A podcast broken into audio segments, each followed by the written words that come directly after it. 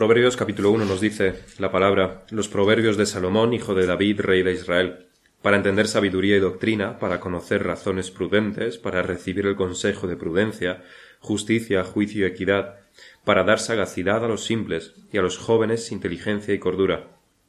Oirá el sabio y aumentará el saber, y el entendido adquirirá consejo, para entender proverbio y declaración, palabras de sabios y sus dichos profundos.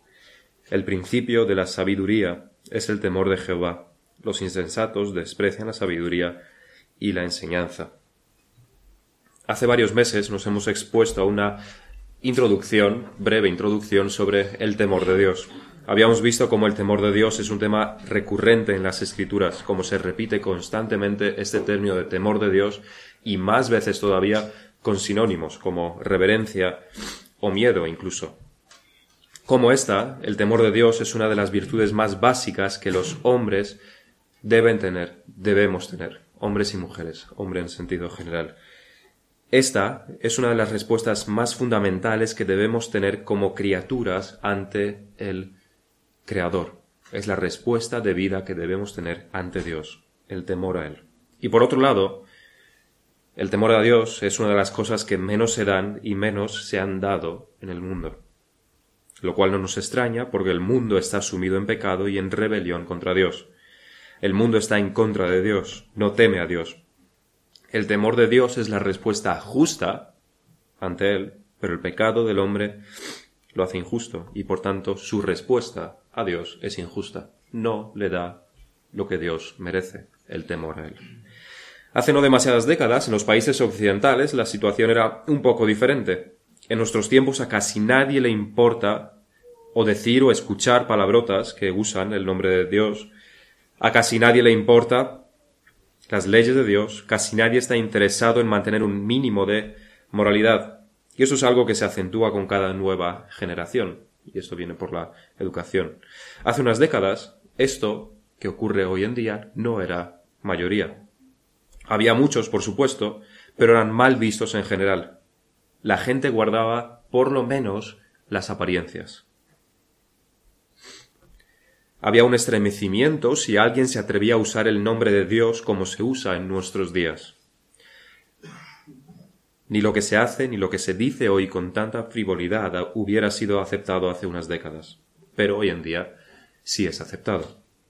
Dios ha sido eliminado prácticamente de todas las áreas de la vida, gracias a la educación que se recibe en los colegios, gracias a los medios de comunicación y gracias a los padres que han expuesto a sus hijos a los medios de comunicación en vez de darles educación.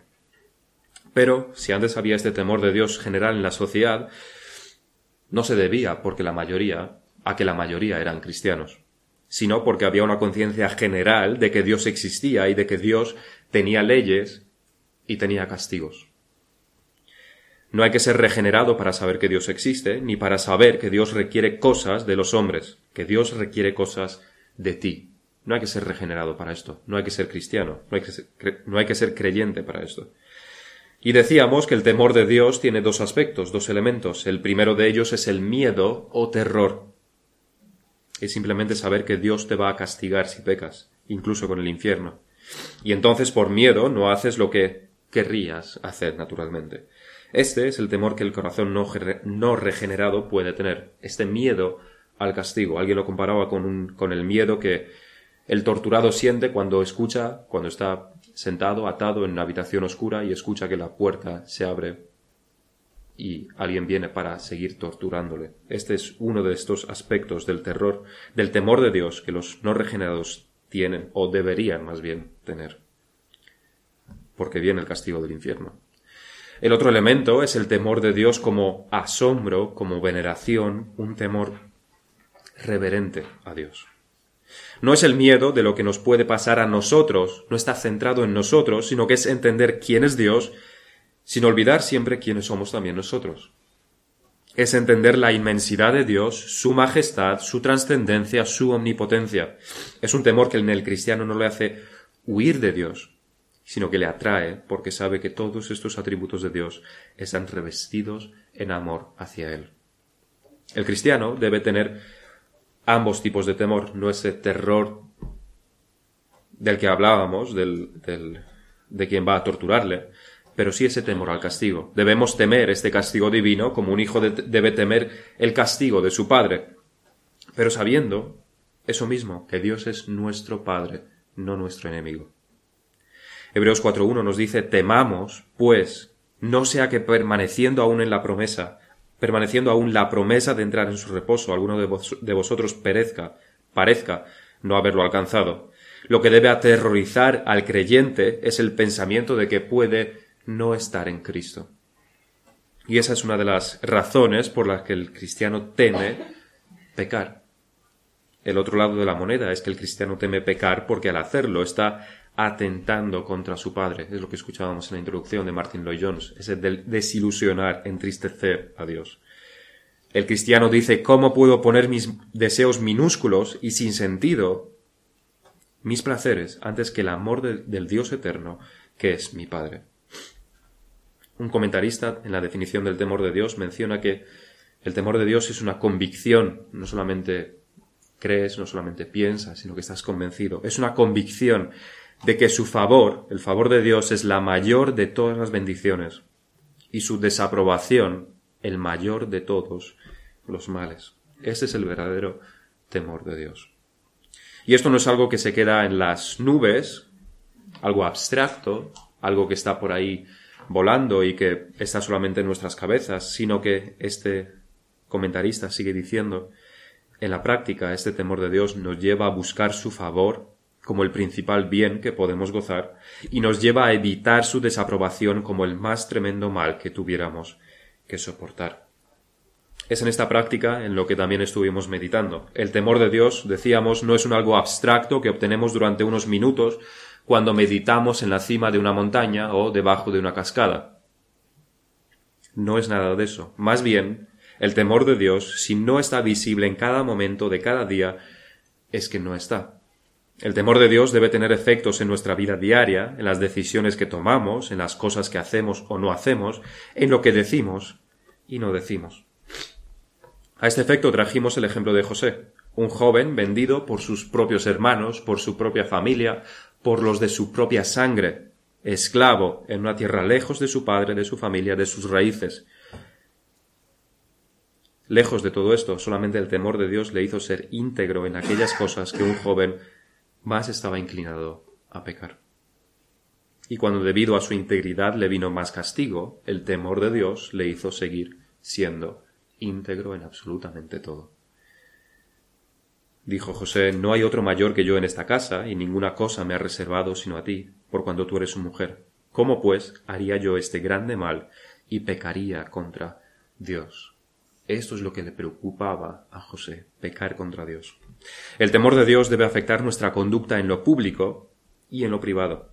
Pero mientras que en lo público siempre se pondrá en duda si lo hacemos realmente por temor a Dios, o por temor a los hombres, o por temor a lo que dirán, o por otras mil cosas, en lo privado hay pocas cosas que pueden constreñirte a ser íntegro. Ahí donde nadie te ve. Ahí donde nadie lo sabría. El temor de Dios es lo que hace que seas íntegro en lo privado y allí donde nadie sabría absolutamente nada, como en el caso de José. Nadie se habría enterado. Esas palabras que no deberías decir cuando estás con tus amigos.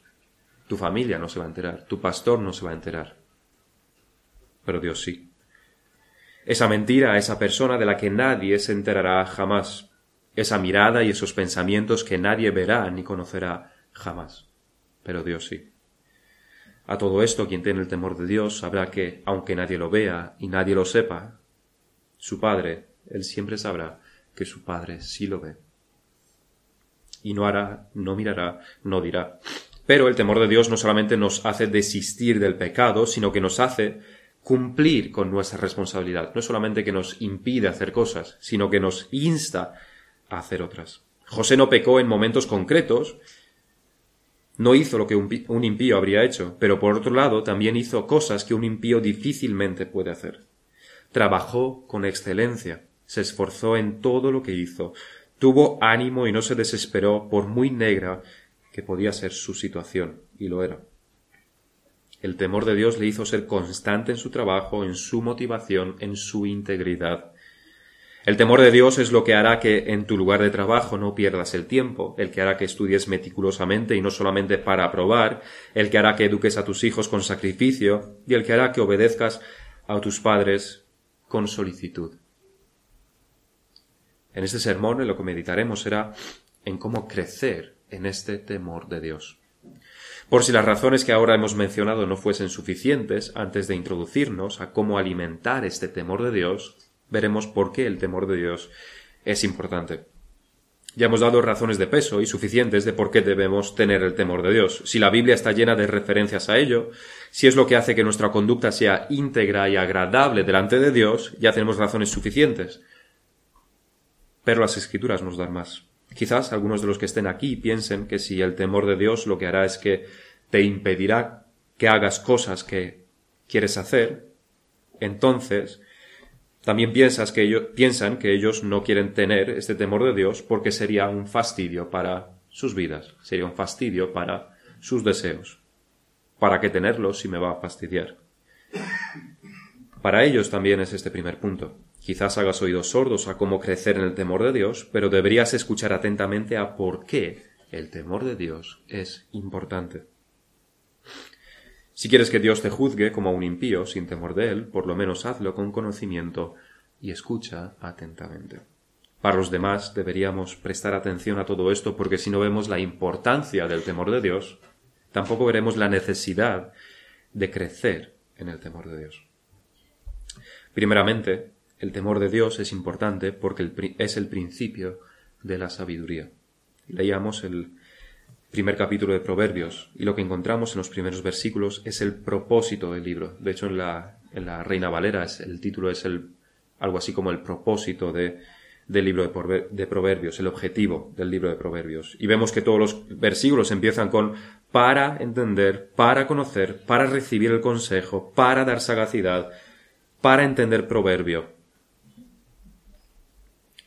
El objetivo de Proverbios para, para, para. Para todo esto es escrito el libro de Proverbios. Pero estos, por otro lado, son solamente, lo que hemos leído, son solamente pasos preliminares para llegar al núcleo de la razón de Proverbios.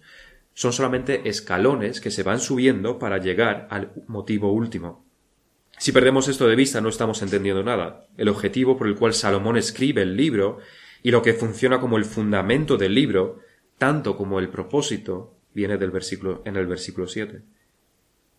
Hemos subido esos escalones para, para, para, para llegar al versículo 7. El principio de la sabiduría es el temor de Jehová. Lo que en efecto está diciendo Salomón es que por encima de todo conocimiento que debes tener, antes de saber cualquier cosa, antes de estudiar cualquier ley de la física o cualquier aspecto de la geografía o cualquier hecho histórico, por lo que deberías empezar es por conocer el temor a Dios. Debes conocer que Él debe ser temido, reverenciado y adorado. Solamente esto proporciona una base legítima para todo conocimiento y toda sabiduría que puedas adquirir. Eso no quiere decir que no puedas conocer nada sin conocer el temor de Dios. Porque puedes construir tu casa sobre la arena, pero el fundamento será inestable y no tendrá una base firme. También puedes conocer muchas cosas sin tener el temor de Dios. Pero sin tener el temor de Dios no sabrás nada según debes conocerlo. Puedes tener muchos conocimientos, pero ninguno tendrá una base firme que te, que te proporcione el verdadero saber. Y este es uno de los grandes males del sistema educativo de nuestros días. La base de todo lo que se enseña no es el temor de Dios.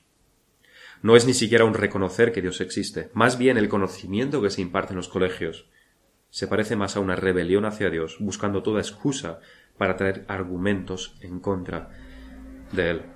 Se ha separado el conocimiento de Dios por completo. Cuando el conocimiento nos dice, las, nos dicen las escrituras, deben estar fundamentadas sobre el temor de Dios.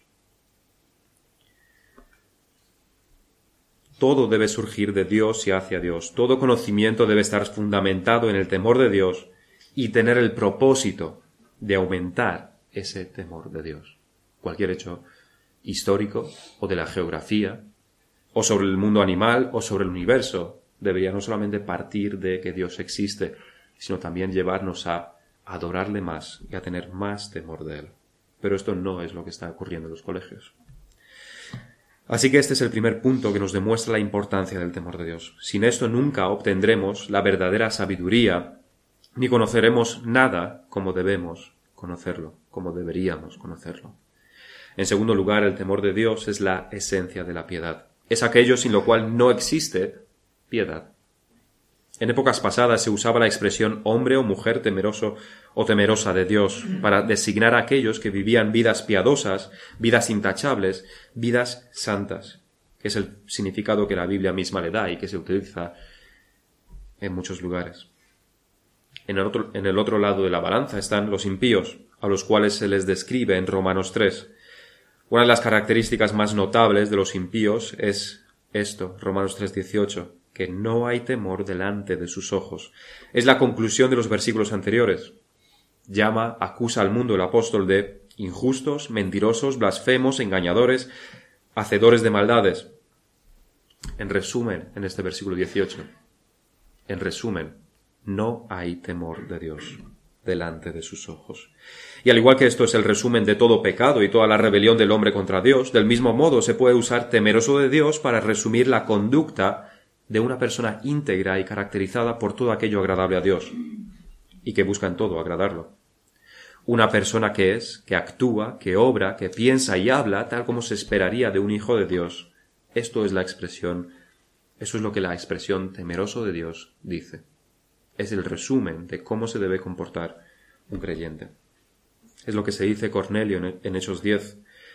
Había en Cesarea un hombre llamado Cornelio, centurión de la compañía llamada la italiana, piadoso y temeroso de Dios con toda su casa. Y esto es suficiente para saber que este es un nombre íntegro delante de él. En tercer lugar, el temor de Dios es la marca del cristiano. Es decir, uno no es cristiano, uno no es creyente, uno no es hijo de Dios si no tiene temor de Dios. Esto no es una cosa dicha a la ligera, una mera exageración para, para atraer la atención.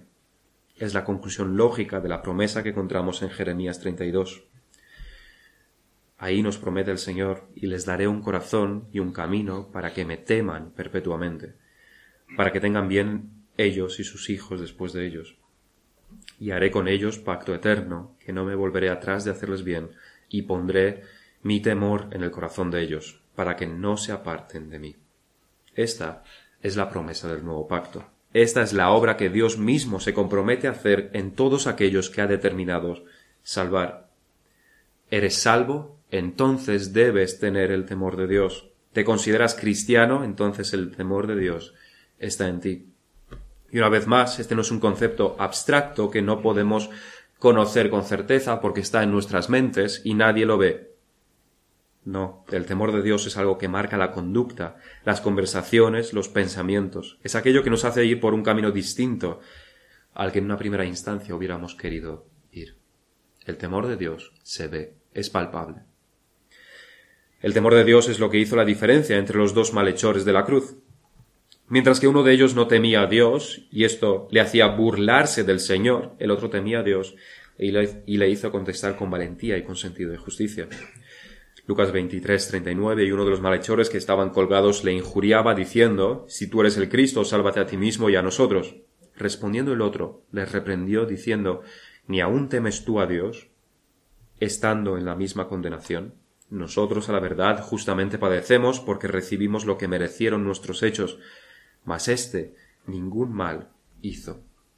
El temor de Dios es la marca de aquellos que van al cielo. La falta del temor de Dios es la marca de aquellos que van a ser condenados en el infierno. Este fue el destino de estos dos malhechores. Uno fue al cielo, la comunión con Jesucristo, el otro al infierno. Así que el temor de Dios es un concepto bastante importante.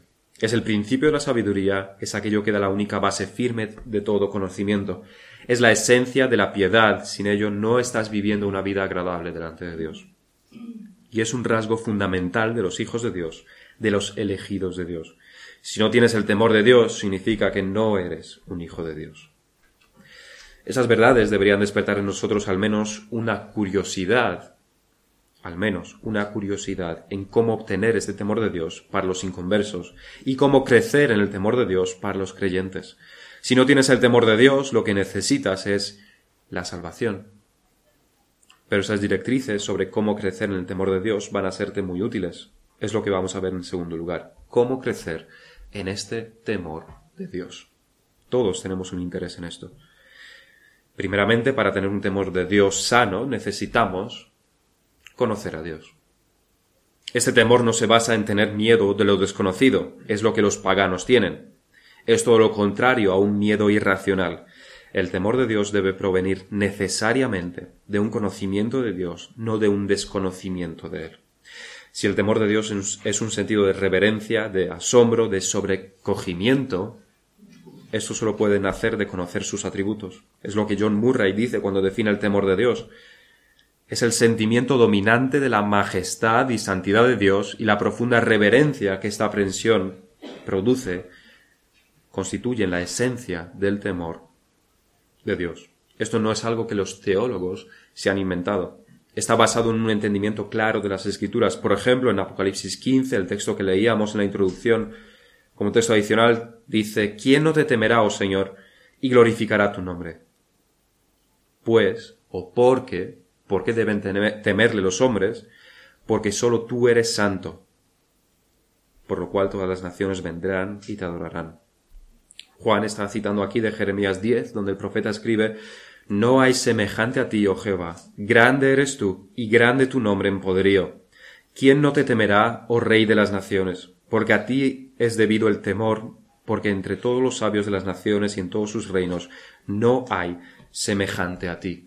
¿De dónde debe surgir el temor de Dios? De un conocimiento de quién es Dios, de su santidad, de su justicia, de su grandeza, de su majestad, es especialmente importante meditar sobre la santidad de Dios para crecer en el temor a Él. El ver la trascendencia de Dios, el ver lo absolutamente diferente que es la deidad de cualquier cosa creada, entender cómo nada se puede comparar a Él, especialmente tú mismo. Meditar sobre cómo Dios no tiene principio ni tendrá fin, como Dios, como decían los antiguos, es el único ser y todo lo demás, planetas, estrellas, tierra, montes, la humanidad, dejaríamos de existir inmediatamente si el único ser no nos sostuviese. El profeta Isaías en el capítulo 40 presiona a sus lectores para que entiendan, para que entendamos esto. Isaías 40, versículo 15, He aquí que las naciones le son como la gota de agua que cae del cubo. Es decir, a nadie le importa. Y como menudo polvo en las balanzas le son estimadas. He aquí que hace desaparecer las islas como polvo. Ni el Líbano bastará para el fuego, ni todos sus animales para el sacrificio. Como nada son todas las naciones delante de él, y en su comparación serán estimadas en menos que nada. Y que lo que no es. ¿A qué pues haréis semejante a Dios? ¿O qué imagen le compondréis? Meditas en la naturaleza de Dios, en la santidad de Dios esta meditación no vaciando tu mente de todo, sino llenándola con las escrituras o con libros como, por ejemplo, los atributos de Dios de Pink. Un entendimiento claro de quién es Dios hará que le temamos de una manera sana. En segundo lugar, pero relacionado con esto, lo que debemos conocer para temer a Dios son sus obras. Es lo que el versículo de Apocalipsis nos insta a hacer y cantan el cántico de Moisés, siervo de Dios, y el cántico del Cordero, diciendo Grandes y maravillosas son tus obras, Señor Todopoderoso, justos y verdaderos son tus caminos, Rey de los santos. Y el versículo siguiente nos dice ¿Quién no te temerá?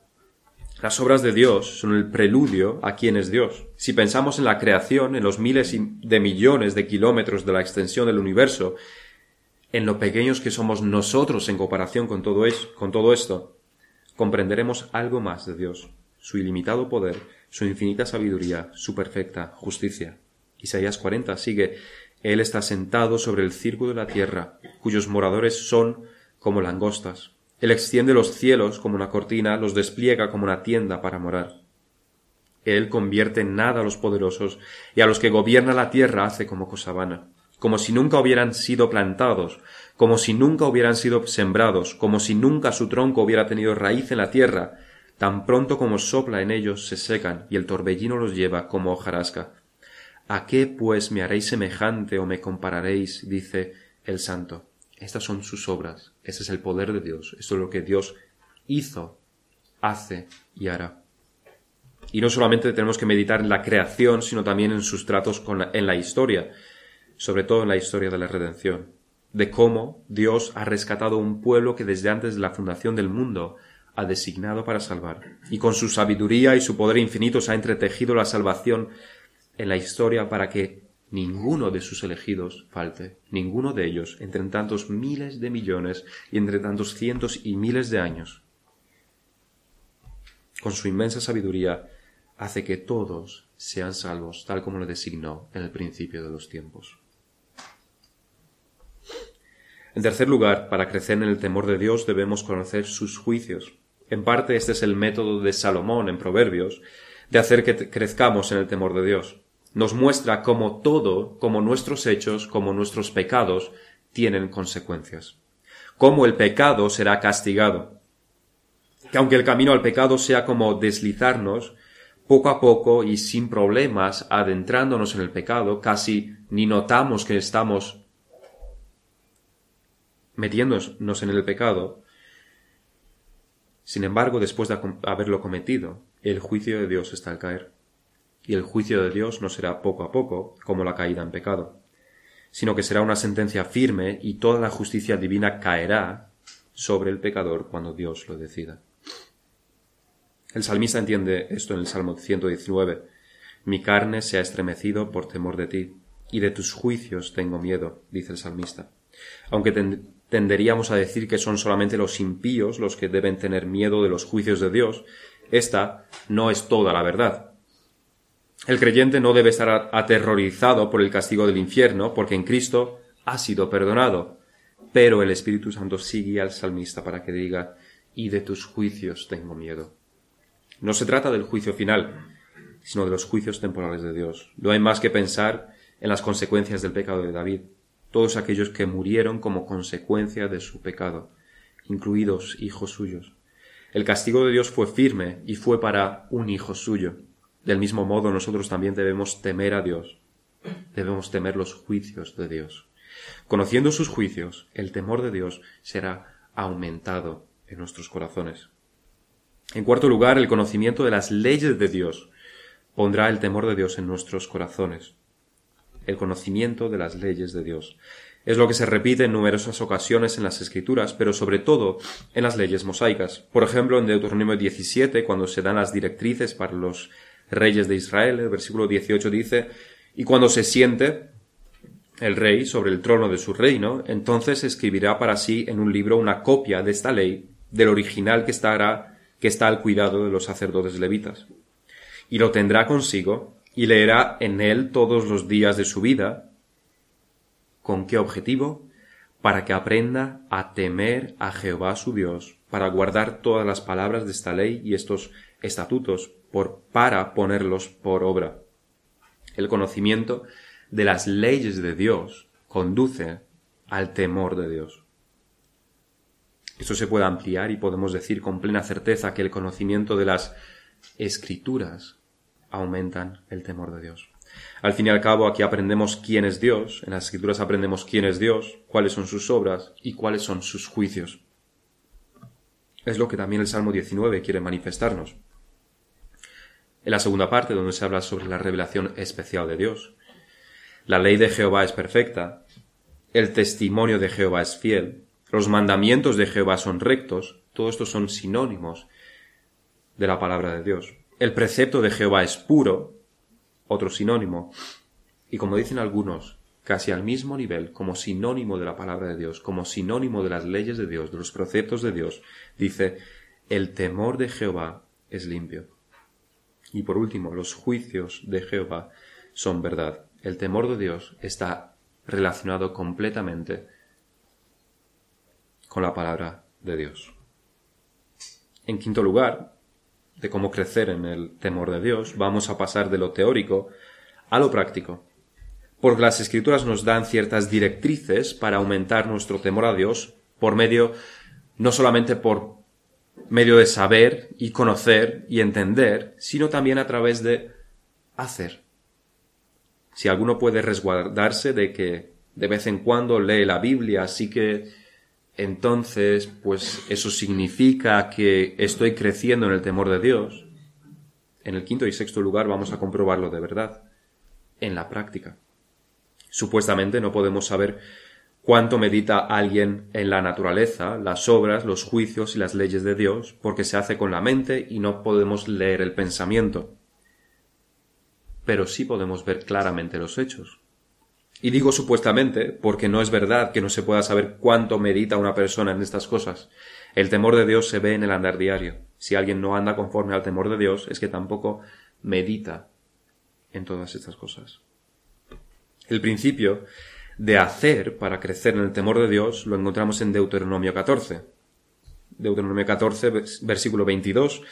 Indefectiblemente diezmarás, una palabra bastante fuerte todo el producto del grano que rindiere tu campo cada año, y comerás delante de Jehová tu Dios en el lugar que él escogiere para poner allí su nombre, el diezmo de tu grano, de tu vino y de tu aceite, y las primicias de tus manadas y de tus ganados, para que aprendas a temer a Jehová tu Dios todos los días.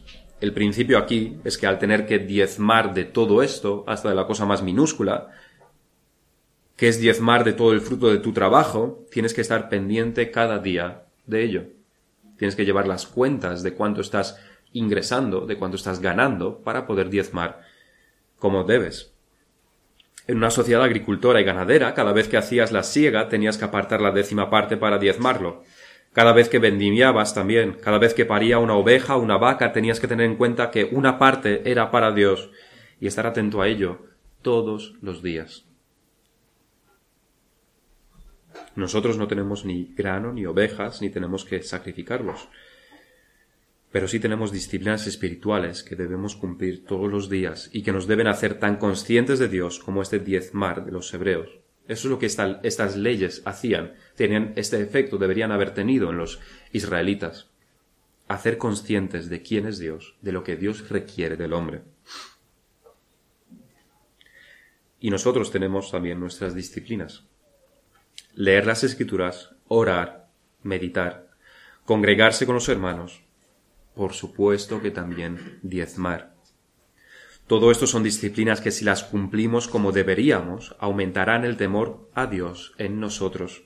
Aprenderíamos a temer a Jehová por medio de hacer estas cosas, porque están imprimiendo en nuestras mentes que Dios existe y que eso tiene consecuencias en nuestra vida diaria.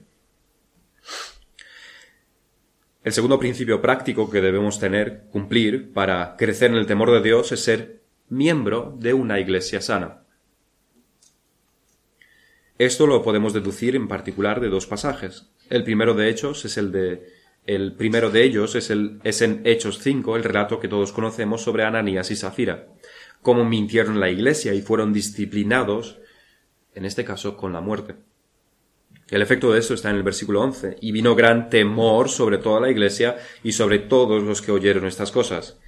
Y este no es un temor irracional. Es un temor que proviene de haber entendido que no debemos jugar con Dios ni con la iglesia. Indudablemente, si cuando alguien mintiese a la iglesia fuese ejecutado inmediatamente, aparte de que habría muchos muertos, también sería conocido más allá de las paredes de la iglesia, como lo fue en Hechos 5. Pero aquí, en nuestros días, no mueren personas, pero, si estamos en una iglesia sana, somos susceptibles de ser disciplinados igual que lo fueron ellos. Con unos efectos no tan desastrosos, pero con efectos sin duda. El punto es que cuando se aplica la disciplina en la iglesia, el efecto no solamente es sobre el disciplinado, no solamente el disciplinado el que es corregido, sino que los demás miembros verán también que el pecado no es un juego, que no se puede tomar a la ligera el nombre de Dios, que el pecado tiene consecuencias. Pero esto presupone que estás integrado en una iglesia sana. Una iglesia sana, porque en una iglesia sana es donde se disciplina. Suficientes iglesias hay donde esto no ocurre. Integrado, porque si no eres miembro ni quieres serlo, te dará absolutamente igual la disciplina que pueda caer a los demás. A ti, además, nunca te caerá porque no eres miembro, así que no eres parte del rebaño. Ese principio lo encontramos también en 1 de Timoteo 5:20. A los que persisten en pecar, repréndelos delante de todos, dice, le dice Pablo a Timoteo. ¿Con qué objetivo? Para que los demás también teman. Disciplina eclesiástica dirigida no solamente al disciplinado, sino también como ejemplo para todos los demás. El efecto de la disciplina debe ser el temor, un temor sano hacia Dios por medio de, entender que nuestras acciones tienen importancia delante de Él, que nuestras acciones tienen consecuencias, que a Dios sí le importa lo que hacemos o dejamos de hacer. La disciplina eclesiástica imprime estas verdades en nuestras mentes, pero una vez más, para eso tienes que ser miembro de una iglesia. Si no, todo te dará igual y será como si estuvieses de vacaciones en un país donde de repente se dice que los ciudadanos de ese país solamente pueden comprar dos barras de pan al día. Tú eres un turista. Si no te conviene, te vas. Y muchos hacen lo mismo con la iglesia. No tienen un interés, este, esta clase de interés en la iglesia. Y al fin y al cabo, ¿en qué muestras que tienes temor de Dios si no cumples el mandato más básico de querer pertenecer, de pertenecer a un cuerpo, de pertenecer a una iglesia. Esa es una de las disciplinas más básicas que un cristiano debe tener. Para concluir, tenemos bastantes cosas en las que meditar. La más básica es esta. Tenemos el temor de Dios que las escrituras definen, no un mero terror del infierno, sino el temor paternal hacia un Dios santo, que es nuestro Padre, pero es también el Creador Todopoderoso, que es nuestro Padre, pero también es santo, apartado, diferente, trascendente en absolutamente todo de nosotros. Si no tienes este temor, y esto se sabrá por las obras, no por, los, no por las palabras que tengas ni por los pensamientos, entonces debes buscar la salvación. Debes buscar el perdón de pecados en Jesucristo. El Salmo 134 dice, pero en ti hay perdón para que seas reverenciado. Ser reverenciado es la misma palabra que temor, para que seas temido. En ti hay perdón para que seas temido. Cuando entiendas el perdón de Dios en Jesucristo, llegarás a reverenciar, a temer a Dios. Por otro lado, si formamos parte de aquellos incluidos en el nuevo pacto, si hemos sido regenerados y el temor de Dios ha sido implantado en nosotros, estamos cuidando este don esta virtud que Dios ha puesto en nosotros, que es el temor hacia Él, forma parte de la santificación en la que debemos crecer, forma parte de una vida piadosa, forma parte esencial de todo aquello que nos llevará a glorificar a Dios en nuestras vidas. Si te has propuesto cosas para este nuevo año, no sé quién tiene la costumbre de hacerlo, asegúrate de que crecer en el temor de Dios sea una de estas cosas que te propongas y asegúrate de que no quede en una nebulosa. Hemos definido los pasos para crecer en el temor de Dios. Si lo sigues, tenemos la promesa, tenemos la certeza de que sin duda Dios te bendecirá con el temor hacia Él, porque es Él quien lo requiere, porque es Él quien da estos pasos y sin duda bendecirá los esfuerzos de tu pueblo de su pueblo. Terminemos leyendo en Isaías 66 el versículo 2 que dice pero miraré a aquel que es pobre y humilde de espíritu y que tiembla a mi palabra. Aquel que teme a Dios, a éste mirará el Señor. Vamos a orar.